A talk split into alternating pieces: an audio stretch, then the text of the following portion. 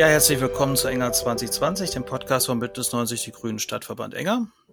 Mein Name ist Mike Babenhauser-Heide. Ich bin Sprecher des Stadtverbandes und heute reden wir über ein Thema, was äh, unsere Stadt in den letzten Monaten sehr beschäftigt hat, nämlich das Thema Massentierhaltung äh, im Allgemeinen und auch sehr im Konkreten. Und deswegen habe ich, äh, haben wir heute zwei Gäste bei uns.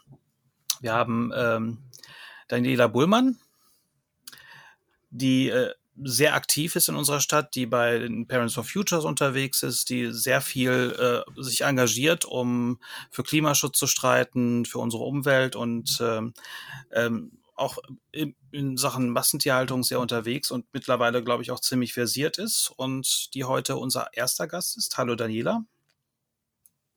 Hallo Mike. Hallo. Und unser zweiter Gast ist Anja vor der Brügge Schütte die ebenfalls gemeinsam mit Daniela ähm, gegen Massentierhaltung unterwegs ist und sie ist auch Mitglied bei uns im Stadtverband. Hallo Anja. Hallo Mike.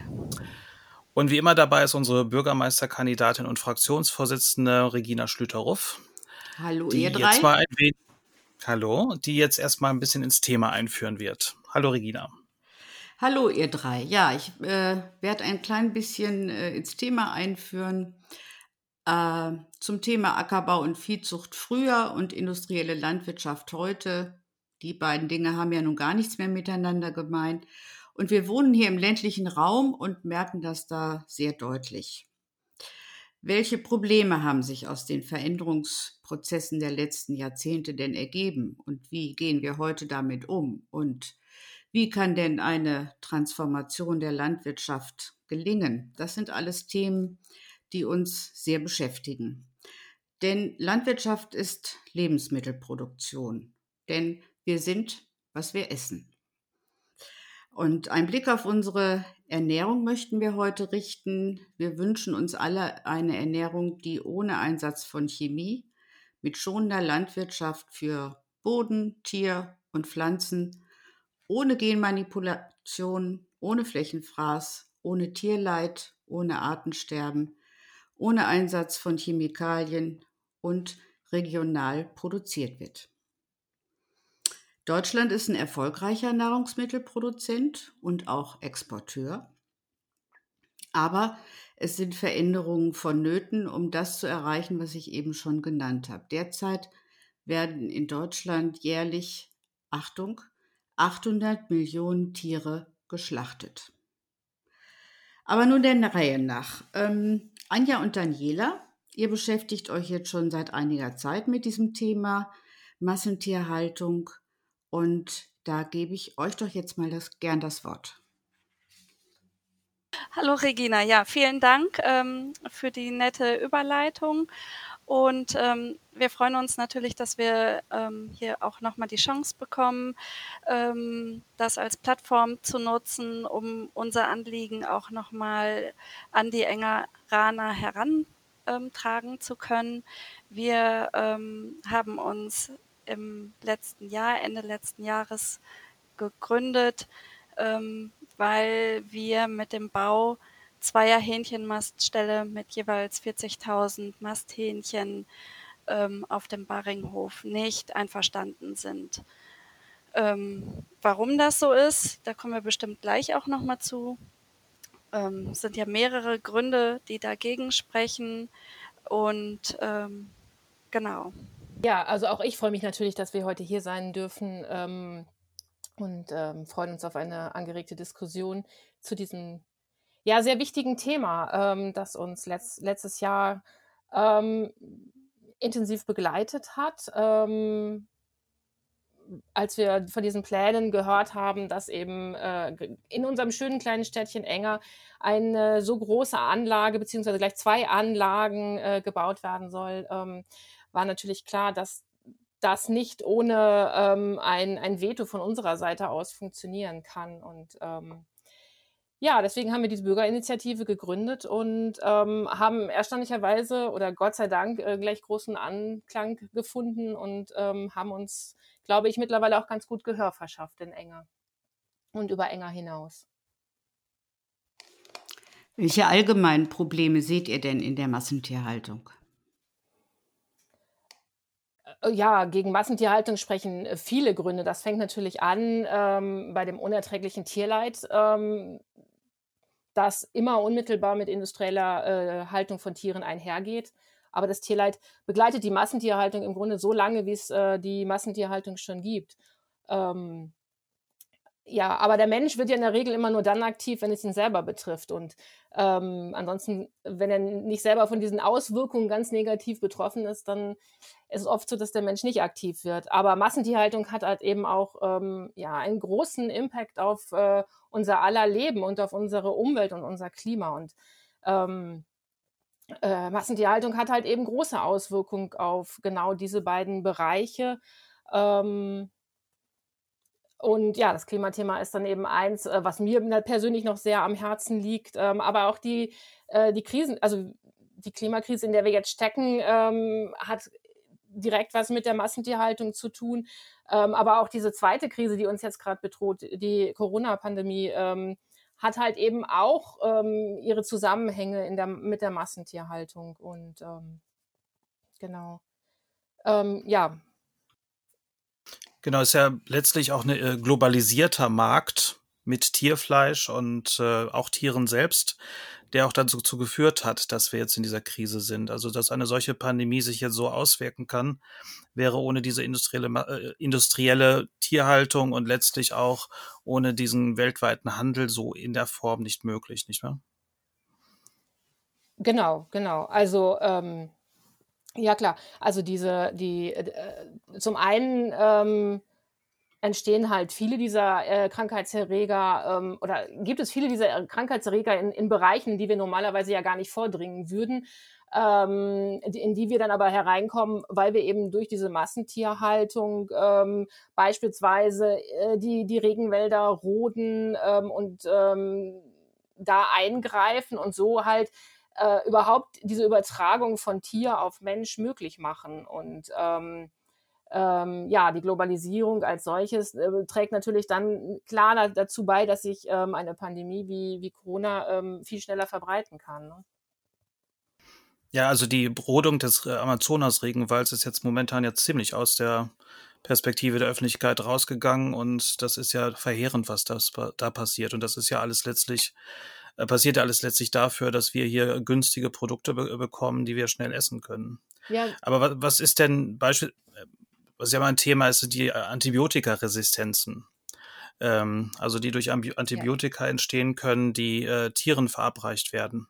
Genau. 70 bis 80 Prozent der Antibiotika ähm, weltweit werden halt im, eben in der Massentierhaltung eingesetzt, ähm, was aufgrund dieser ähm, industriellen Tierhaltung einfach notwendig wird, weil ähm, die Tiere ja auf engstem Raum, auf, äh, ja, auf engstem Raum gehalten werden. Industrielle Tierhaltung lebt halt von hohen Besatzdichten und äh, diese hohen Besatzdichten ähm, begünstigen natürlich Infektionskrankheiten unter den Tieren. Und um dem halt ähm, vorzubeugen und ähm, weil natürlich jeder einzelne Krankheitsausbruch in so einem Maststall, für diesen Maststall, wie eine, äh, wie eine ja, epidemische ähm, Auswirkungen hat, werden halt oftmals vorbeugend ähm, Antibiotika eingesetzt, um da quasi äh, vorzubeugen. Und ähm, ja, 70 bis 80 Prozent der Antibiotika weltweit werden als eben routinemäßig in der Tiermast verfüttert. Ähm, was natürlich dann bedeutet, dass es halt äh, zu äh, vermehrt zu antibiotikaresistenten Keimen führt, die wiederum aber nicht bei dem Tier Halt machen, sondern auch äh, für uns Menschen äh, lebensbedrohlich werden, äh, weil eben Antibiotika dann eben nicht mehr wirken können. Und da kommen wir dann halt eben wieder zu unserer aktuellen Krise, zu der Corona-Pandemie, ähm, wo uns genau dieses Problem dann eben auch wieder ähm, hart treffen kann. Denn es gibt jetzt Studien, die zeigen, dass ähm, fast alle Covid-19-Patienten, also neun von zehn, die stationär behandelt werden müssen, gleichzeitig eben auch an äh, bakteriellen Entzündungen ähm, leiden äh, oder diese äh, entwickeln und ähm, Antibiotika benötigen, weil sie eben bakteriell super infiziert sind. Und ähm, wenn dann eben diese äh, Antibiotika nicht mehr wirken, dann kann einem äh, Covid-19-Patienten, der dringend auf diese Medikamente angewiesen ist, einfach auf der äh, Intensivstationen nicht mehr vernünftig geholfen werden. Ja, und das ist ja absoluter Wahnsinn, dass äh, in der Mast teilweise schon Antibiotika, die bei den Menschen als Reserveantibiotika zurückgehalten werden, eingesetzt werden. Also wo man dann letztlich gar keine letzte Reserve mehr hat, wo man noch was machen kann. Also wenn wir da Keime haben, die dagegen resistent sind, dann gute Nacht, ne?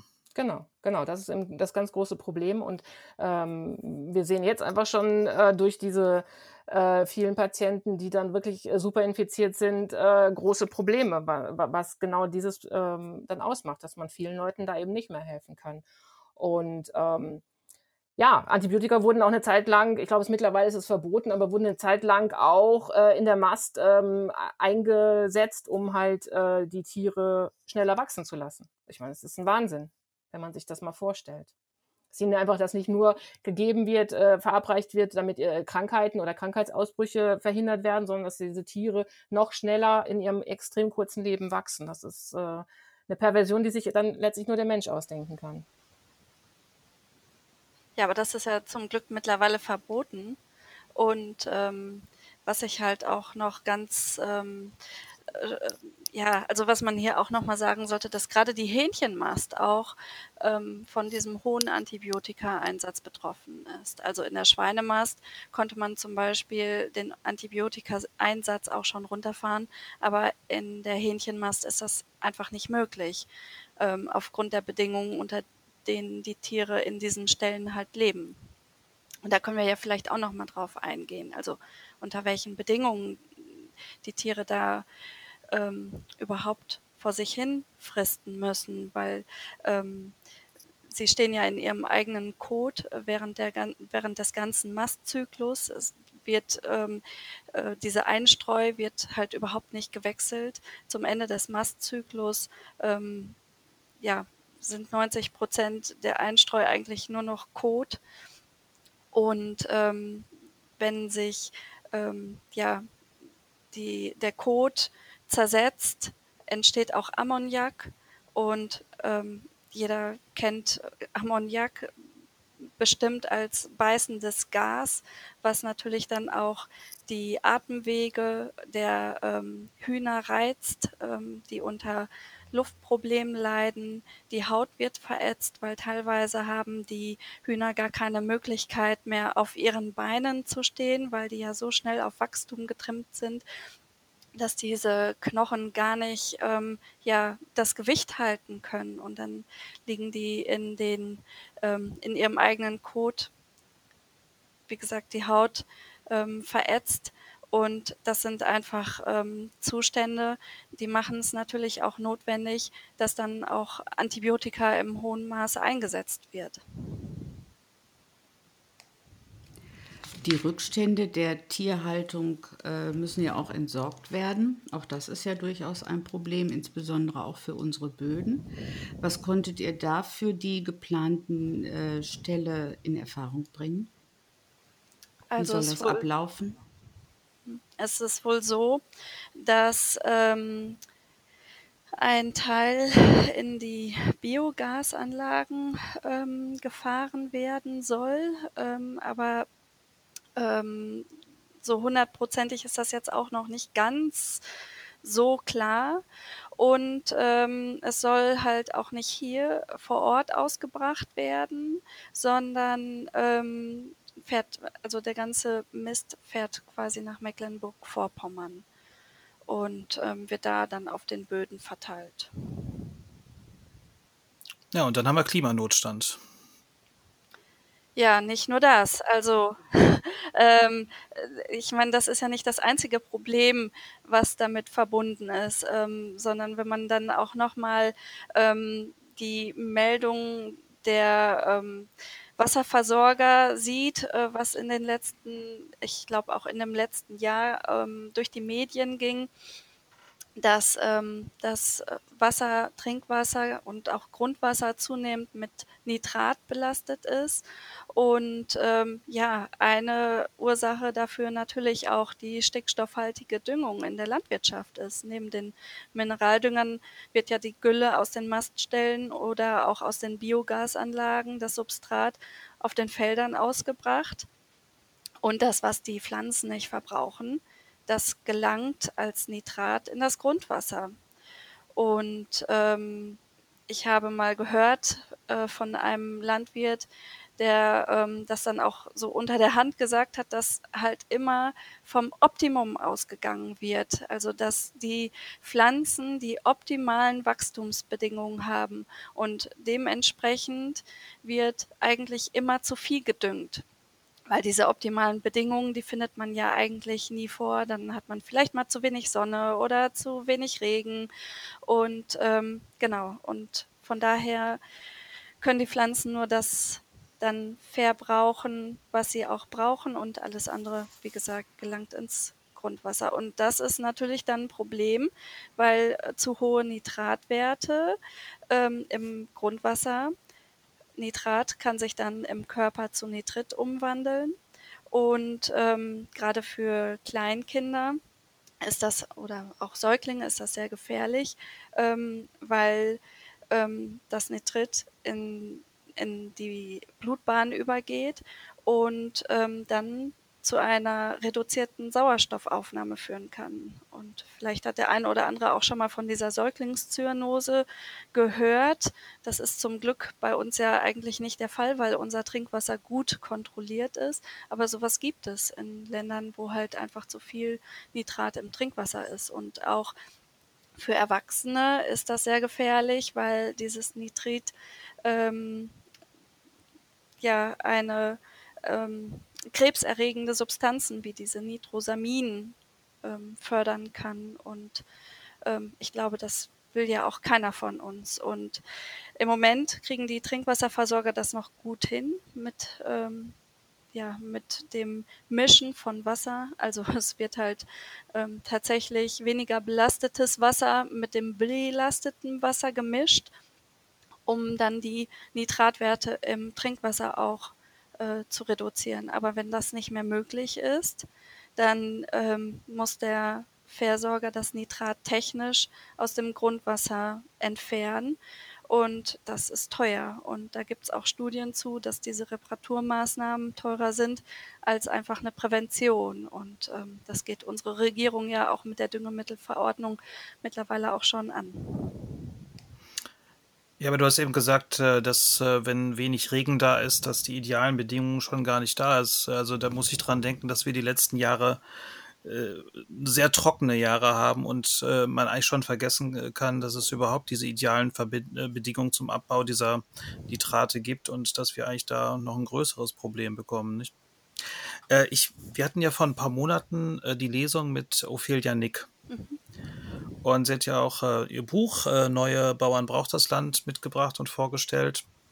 Und ähm, sie hat ein bisschen Augenmerk auch drauf gehabt, was auch diese Form der, der, äh, der Fleischproduktion und Fleischanzucht äh, mit unserer Landschaft macht, mit unserer Umgebung. Also die Frage, äh, wie, also Monokultur, äh, sehr eintönige Landschaft und wenn wir uns auch mit der Frage beschäftigen, wie lebenswert ist unsere Umgebung, spielt das natürlich auch eine Rolle, ob wir da wirklich eine attraktive Umgebung haben, wo Tiere sich wohlfühlen können und letztlich auch Menschen. Oder wie seht ihr das? Ja, ja, ganz genau. Also ähm, für so einen großen äh, Maststall beispielsweise ähm, muss so ein Landwirt ja auch immense landwirtschaftliche Flächen äh, nachweisen können, auf denen er ähm, zumindest nach dem Gesetz ja äh, Futtermittel anbauen kann. Das heißt aber, dieses Futter wird ja auf jeden Fall irgendwo angebaut. Wir haben also riesige ähm, Flächen, die äh, meistens ja wirklich in reiner Monokultur ähm, bestellt werden und ähm, Vielfalt gar nicht zulassen. Ähm, einfach um diese Millionen von Masttieren, äh, die äh, jedes Jahr verspeist werden, äh, überhaupt äh, ja, so anzufüttern. Und ähm, das ist natürlich eine Katastrophe, wenn man sich überlegt, dass die Biodiversität äh, und die Artenvielfalt ähm, grundsätzlich nachlassen. Also ähm, da ist jeder weitere Mastbetrieb, der entsteht, ähm, gerade in, in, so einem Städtchen wie Enger, ähm, sicherlich äh, nichts, was wir haben wollen. Und ich finde es dabei auch nochmal wichtig zu erwähnen, dass ähm, ja der Baringhof auch in der Nähe eines Naturschutzgebietes und ähm, Landschaftsschutzgebietes entstehen soll und dass natürlich auch durch die Einträge dieses Stalls, durch die Emissionen dieses Stalls, das wird natürlich auch einen Einfluss auf die Fauna und die Flora haben. Und auch unser Boldernbach ist da ja durchaus in der Nähe. Genau, also das ist natürlich ein weiteres Problem mit dem Boldernbach. Ähm, das ist ja sowieso schon ein ja, Gewässer, was ja ähm, sehr in Mitleidenschaft gezogen ist. Einmal ähm, dadurch, dass er ja auch ähm, baulich verändert worden ist und auch sich einfach in einem schlechten ökologischen Zustand befindet. Wenn man sich das in der Gewässergütekarte mal anschaut, ähm, das habe ich auch mal gemacht, dann sieht man auch, ähm, dass der Boldernbach ähm, ja, stark belastet ist. Er ist rot dargestellt und ähm, wenn man sich mal anschaut, ähm, es wird auch unterschieden zwischen einzelnen Schadstoffen. Es gibt halt Schadstoffe, die als Hintergrundschadstoffe einfach in unserer Umwelt sich befinden. Ähm, da ist der Boldernbach eigentlich gar nicht so belastet, äh, wahrscheinlich auch dank unseres ländlichen Raums hier. Aber ähm, was natürlich die chemischen, den chemischen Zustand des Boldernbachs betrifft, also ähm, Nitrat und ähm, auch Pestizide aus der Landwirtschaft. Das ist ähm, ein größeres Problem nochmal, was man auch auf jeden Fall in den Griff bekommen muss. Ja, und der fließt ja auch durch unsere Maiwiese. Das heißt, äh, letztlich das Abwasser der äh, industriellen Landwirtschaft fließt durchs Naherholungsgebiet. Und wir machen ja bei vielen äh, städteplanerischen Fragen, äh, denken wir auch immer wieder darüber nach, wie kann man Richtung Wasser gehen, sie Richtung Bolderbach öffnen. Und da wäre natürlich die, eine bessere Wasserqualität schon sehr wünschenswert. Auf jeden Fall. Aber damit ja. ist der Boldernbach leider nicht alleine. Ähm, es sind nur ungefähr, das ist eine Zahl vom Umweltbundesamt von 2015, dass ungefähr nur sieben Prozent der deutschen Flüsse und Bäche in einem guten oder sehr guten ökologischen Zustand sind. Und das finde ich einfach schon sehr bedenklich für Deutschland. Auf jeden Fall, genau. Ähm, aber nochmal zurück zu der, äh, zu generell äh, zu, zur Frage der Massentierhaltung. Wir haben jetzt äh, auch bundesweit die Diskussion, die auch bei den Landwirtinnen und Landwirten ähm, doch für eine gewisse Verunsicherung führen. Wo geht's hin? Und da stelle ich mir dann die Frage, wenn man jetzt beispielsweise so einen Betrieb eröffnet und es gibt wirklich eine Agrarwende, ja, die eigentlich wirklich notwendig ist. Äh, wie zukunftsfähig ist das denn tatsächlich? Ist das äh, überhaupt noch etwas, äh, äh, womit man äh, seine Zukunft aufbauen kann, so ein Unternehmen? Ähm, ganz unabhängig von der Agrar, einer notwendigen Agrarwende ähm, ist so ein Maststall nach den Zahlen, die ich ähm, soweit gefunden habe, auch wenn es gerne immer wieder so als die Existenzsicherung dargestellt wird, ähm, nicht das, woran ein Landwirt wirklich reich wird. Also die, die, die Gewinnmargen sind sehr klein. Und äh, wenn man sich jetzt einfach mal die ich komme gerne wieder auf unsere aktuelle Situation zurück, wenn wir uns jetzt diese aktuelle Situation angucken, wo ja auch äh, viele Schlachthöfe einfach ähm, gerade mal äh, ihre großen Probleme haben oder vielleicht auch einfach tageweise gar nicht schlachten können. Das ist in so einem Bereich der Hähnchenmast wirklich ein großes Drama, weil Hähnchen ja wirklich in der Regel auf den Tag genau äh, produziert werden. Man kann es gar nicht anders sagen ähm, so, ein, so ein Zyklus, äh, von dem Anja eben sprach, der dauert zwischen äh, 35 und 42 Tagen. Und danach ist so ein Tier so weit äh, gemästet, dass es im Grunde nicht mehr viel länger überleben kann. Und ähm, alles, was darüber hinausgeht, äh, die, die Qual noch ähm, ja, potenziert. Und ähm, wenn dann gerade, aus welchen Gründen auch immer, so ein ähm, Schlachthof das, äh, die, die Menge an, an Tieren nicht abnehmen kann, ähm, dann hat das einfach äh, für den äh, Landwirt äh, große Auswirkungen. von daher sehe ich die, äh, ja, sehe ich grundsätzlich eine, eine große finanzielle Gefahr für jeden, der momentan meint, er müsse ähm, noch jetzt so in, in diese Art der Massentierhaltung einsteigen. Ähm, und ja, es, wird einfach auch notwendig, dass wir grundsätzlich davon wegkommen, ähm, dass wir uns grundsätzlich mit dem Thema, wie wollen wir Tiere halten, wie wollen wir uns langfristig ernähren, ähm, auseinandersetzen müssen. Und dann wird es Veränderungen geben.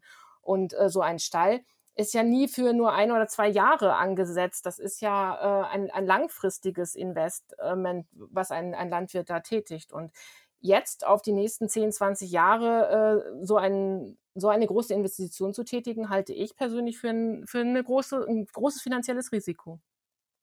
Ja, man muss ja auch sagen, dass es zumindest so eine Anlage auch unter den übrigen konventionellen Landwirtinnen und Landwirten im Kreis Herford überhaupt nicht gibt. Also von daher gehen ja die meisten da auch durchaus einen äh, etwas anderen Weg. Ja, Hähnchenmast gibt es äh, in dieser Größenordnung in, im Kreis Herford gar nicht. Es gibt äh, ansonsten fünf weitere Betriebe, die momentan äh, in den Bereich der Massentierhaltung fallen.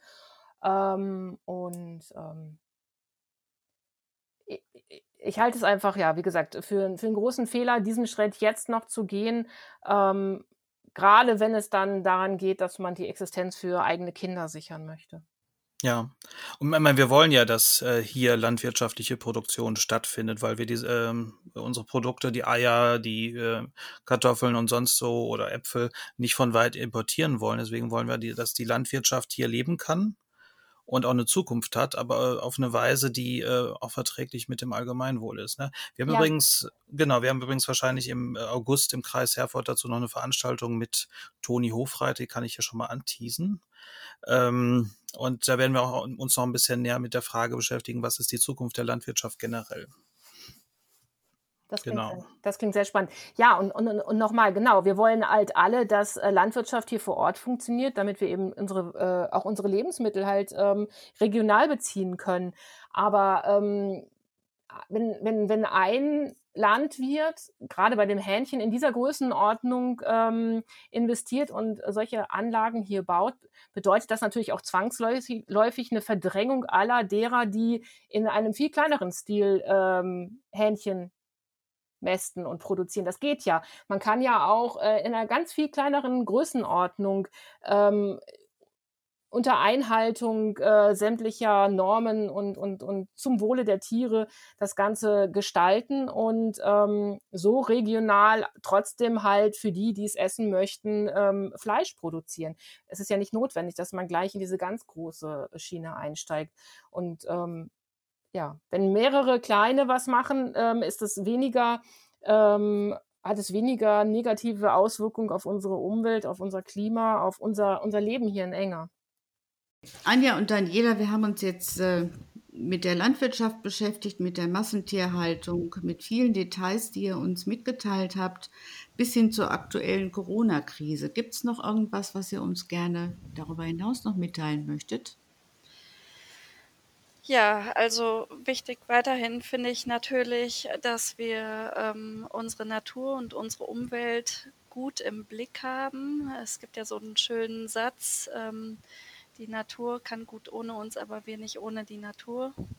Und ähm, also da ist halt auch was dran und ähm, die Ammoniak-Emissionen, ähm, die ich eben angesprochen habe, ähm, das ist natürlich nicht nur ein Bereich, der sich ähm, ja, im Stall ähm, abspielt, sondern bei der Lagerung der Gülle in den Tanks oder der Ausbringung der Gülle ähm, können natürlich ähm, auch die Ammoniak, ähm, ja, kann das Ammoniak in unsere Umwelt gelangen, wo es dann in die Böden, in die Gewässer gelangt und unsere ähm, Böden und Gewässer können dann versauern.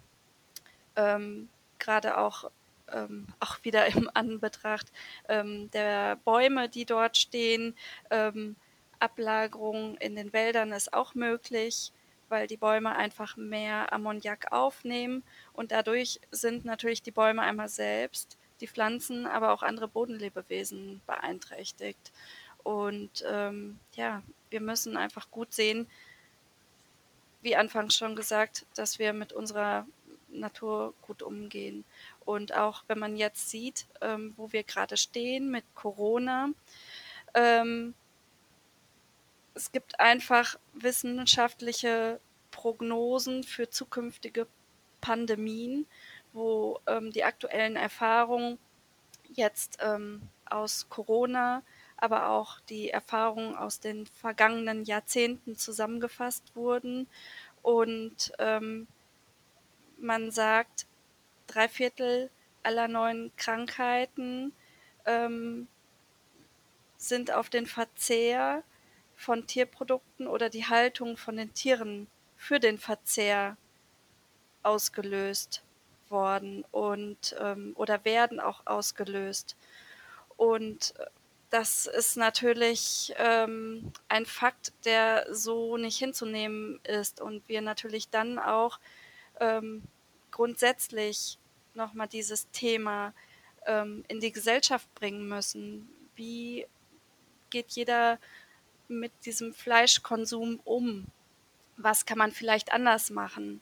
Und ähm, da gibt es auch Zahlen. Ähm, und zwar hat ähm, die Landschaftsorganisation bestätigt 2009 und auch die Weltorganisation für Tiergesundheit, ähm, dass ungefähr 70 Prozent, aktuell sind es sogar 75 Prozent, dass drei Viertel der neu auftauchenden Krankheitserreger ähm, aus diesen zoonotischen Quellen, also das heißt, ähm, eigentlich ist das ja mittlerweile ein Begriff, den man überall hört, aber ich sage es nochmal, diese zoonotischen Quellen, das sind Keime, die vom Tier auf den Menschen überspringen. Und ähm, wir kennen sogar mittlerweile sehr viele Zoonose, Zoonosen, zum Beispiel HIV, Ebola, das Schweinegrippevirus, Vogelgrippe, Milzbrand, Tollwut, Toxoplasmose, FSME, Borreliose, EHEC hatten wir, BSE, also das sind ja nur einige, aber auch SARS und MERS, die ja auch eng im Zusammenhang mit dem Coronavirus stehen. Das sind alles Krankheiten, die in der Vergangenheit von dem Tier auf den Menschen übergesprungen sind. Das war ja nochmal ein sehr interessanter Aspekt, den du da mit eingebracht hast. Ähm, und ich denke, viele, die diesen Podcast hören, werden ähm, gerade diesen letzten Teil auch nochmal ähm, sich sehr zu Herzen nehmen. Vielen, vielen Dank, Anja und Daniela, dass ihr heute hier mitgemacht habt bei dem Podcast. Vielen Dank, Mike, für die Technik und auch die inhaltliche Begleitung. Ähm, ich möchte schließen mit einem Satz von Mahatma Gandhi. Die Größe und den moralischen Fortschritt einer Nation kann man daran messen, wie sie ihre Tiere behandelt. Und dem kann man wohl nichts mehr hinzufügen. Vielen Dank. Vielen Dank und viel Erfolg bei der Veränderung dieser Mastanlage. Vielen Dank. Vielen Dank. Wir geben unser Bestes.